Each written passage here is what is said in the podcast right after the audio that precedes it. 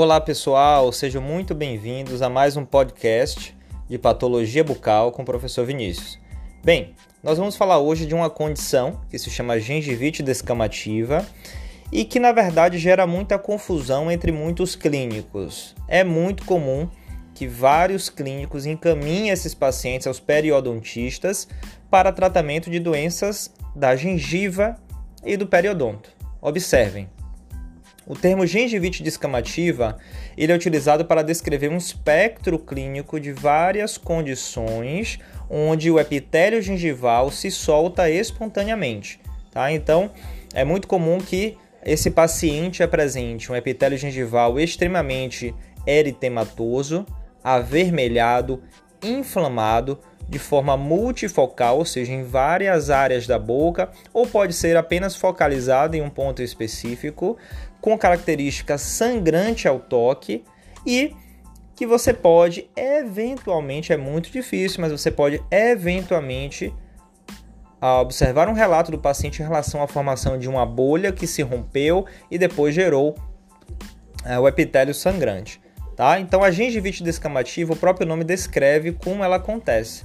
É uma gengiva que descama, que sangra, uh, que simplesmente ao, ao toque da sua, do seu dedo com luva, se você fizer uma pressão uh, no sentido horizontal de deslocamento desse epitélio, você pode, ou tracionamento desse epitélio, você pode observar que rapidamente se rompe o epitélio, expondo o tecido conjuntivo subjacente, gerando sangramento.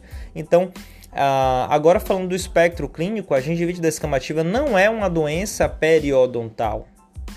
E muitas vezes o, o periodontista ele trata como uma doença periodontal, ou os clínicos iniciam o processo de raspagem, é, de curetagem das bolsas e o paciente não melhora.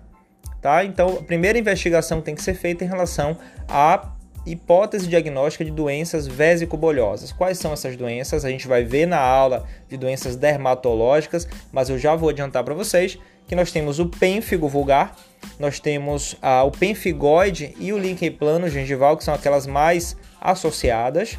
E a gente vai ver onde acontece a formação de bolhas supraepiteliais ah, no, no tecido gengival, gerando justamente a, a formação dessa gengivite descamativa. Lembrar que essas doenças vesicobolhosas são doenças autoimunes que podem ser tratadas e respondem muito bem com o uso de corticosteroides tópicos, tá? Corticoide tópico que pode ser em forma de bochechos ou em forma da aplicação de gel em moldeiras. A gente vai discutir isso com mais detalhes na aula de doenças dermatológicas, tá certo? Então, na nossa aula ao vivo, a gente vai discutir aqui, vai mostrar algumas imagens da gengivite descamativa. Eu espero que vocês, dessa vez, ah, quando visualizarem um caso como esse, entendam que muitas vezes não é o periodontista que vai tratar, e sim o estomatologista clínico que vai ser o responsável pelo tratamento, que pode ou não requerer um tratamento periodontal associado.